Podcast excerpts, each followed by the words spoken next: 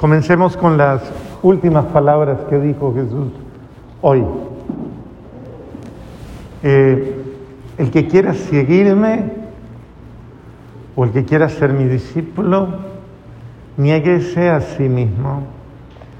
Y pareciera una contradicción a lo que estamos o a lo que debemos hablar hoy, porque eh, parece que comenzara con que me afirmo negándome, o sea, como que la verdad mía se afirma cuando no soy lo que yo quiera ser, sino lo que Dios quiere que yo sea.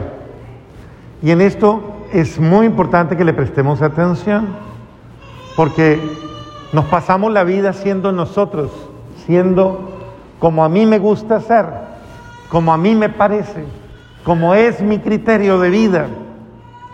Y muchas veces terminamos haciendo de nosotros mismos y haciendo de nuestra identidad personal algo que no habla muy bien de nosotros, que lastimosamente como que no, no propone algo muy bueno de nosotros y que tristemente eh, nos hace quedar muy mal a nosotros y a lo que decimos que somos. Y por eso tal vez es bueno comenzar por esta parte, porque es importante que entendamos que, claro, la misión sí es proyectar algo, proyectar algo claro, que se vea en mí una identidad propia, que quien me vea no se confunda conmigo y que al mirarme sepa que atenerse conmigo.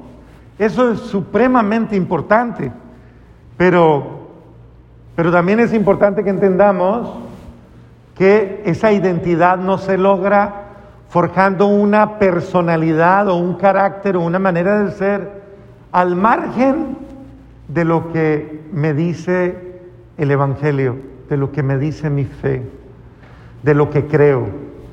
Es decir, si yo estoy haciendo un camino, un camino aquí en la experiencia de venir a misa, de confesarme, de trabajar en mí, en mí, estoy haciendo un camino de conversión, que es un camino de rectificación, que es un camino de orientación, que es un camino hacia, hacia la vida recta, hacia una vida mejor. Estoy diciendo, estoy haciendo un camino, Señor, siguiéndote a ti, siguiendo tus pasos, siguiendo tu manera de ser, siguiendo tu manera de actuar.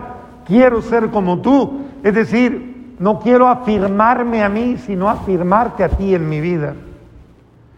Por eso es tan bello cuando el apóstol San Pablo dice, ya no vivo yo, sino es Cristo el que vive.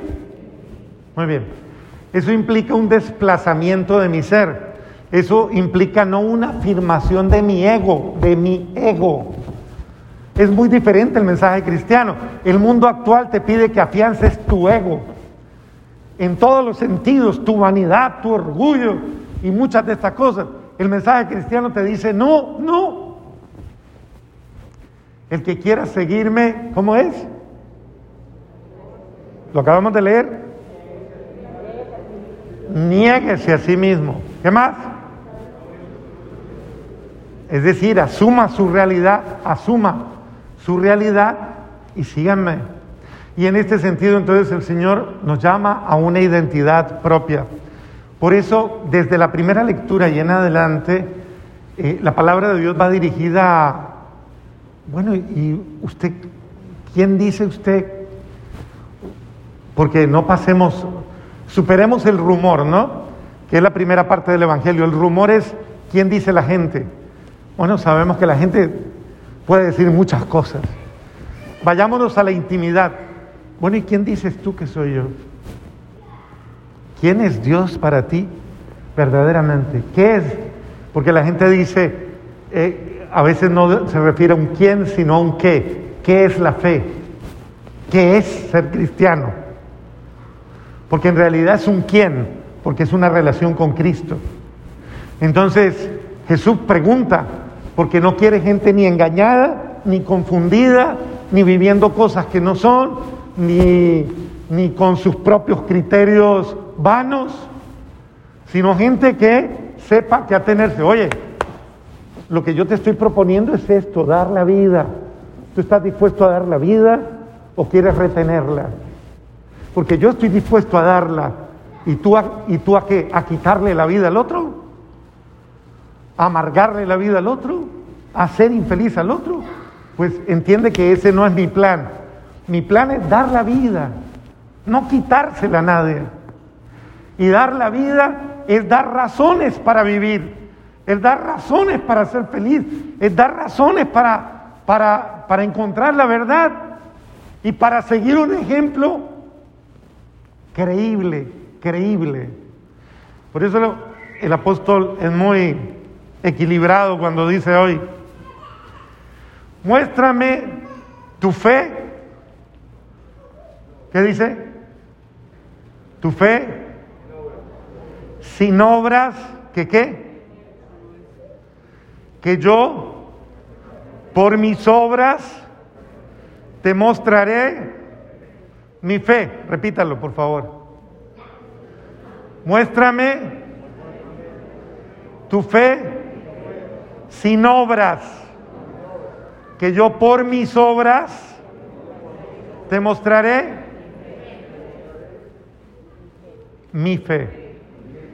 Eso quiere decir claramente una cosa la gente puede creer muchísimas cosas, puede creer en, puede tener sus devociones particulares, pero no necesariamente por creer y hacerte a tu idea lo que para ti significa tu religión a tu manera acomodada, tu religión amañada, esa religión que no le produce bien a nadie, a nadie.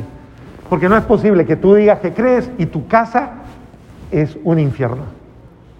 O sea, eso no puede ser verdad.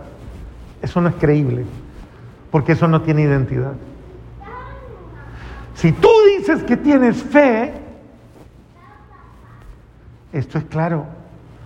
Tu fe tiene que evidenciar que Dios está en ti y actúa en ti, en tu vida, en tu hogar, en tu familia, y le hace bien a todos. ¿Eso qué quiere decir? Que yo te demuestro mi fe ¿eh? por la forma en cómo actúo, cómo me porto contigo, como soy. Si a usted le midieran la fe que usted tiene por la forma en que usted se porta todo el día, ¿qué diríamos de su fe? Si es una fe buena, sólida, si, es una fe que valga la pena imitar, si es una fe que inspire a alguien, si es una fe que motive a alguien o es una fe que da lástima, o es una fe que da vergüenza. Pensémoslo, muéstrame tu fe sin acciones, que yo por mis acciones te mostraré mi fe. Que implica morir a mí mismo, que implica regarme a mí mismo, que implica renunciarme a mí mismo. Sí, para revelar el verdadero sentido de ser cristiano, que es actuar en coherencia con Cristo, con el amor, que es eso, negarme a mí mismo.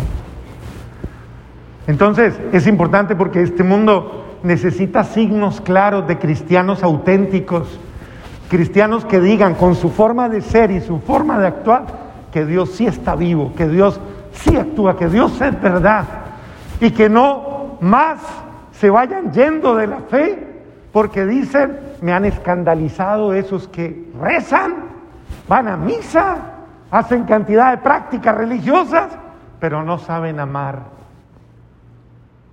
no saben respetar, no saben ser buenos tienen mal corazón, tienen malos sentimientos, tienen malas acciones.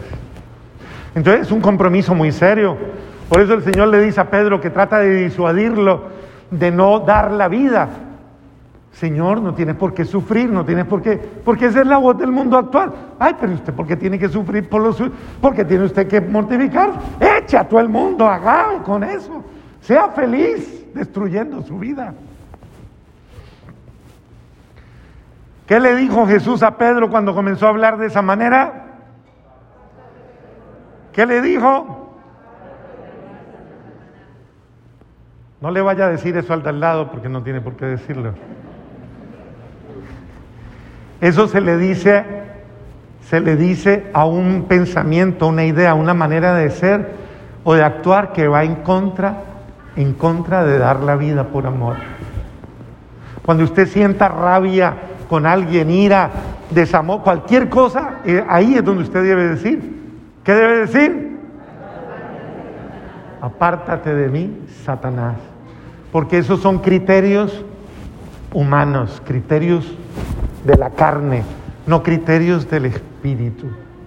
Entonces, es importante, queridos hermanos, que nosotros sepamos decir quién es Dios y que todo el mundo sepa quién es Dios por nuestras acciones transparentes, por nuestras acciones coherentes, por nuestras acciones que no crean duda, que no crean confusión y que sí van mostrando, ah, si esta persona es humilde, es porque es como Dios.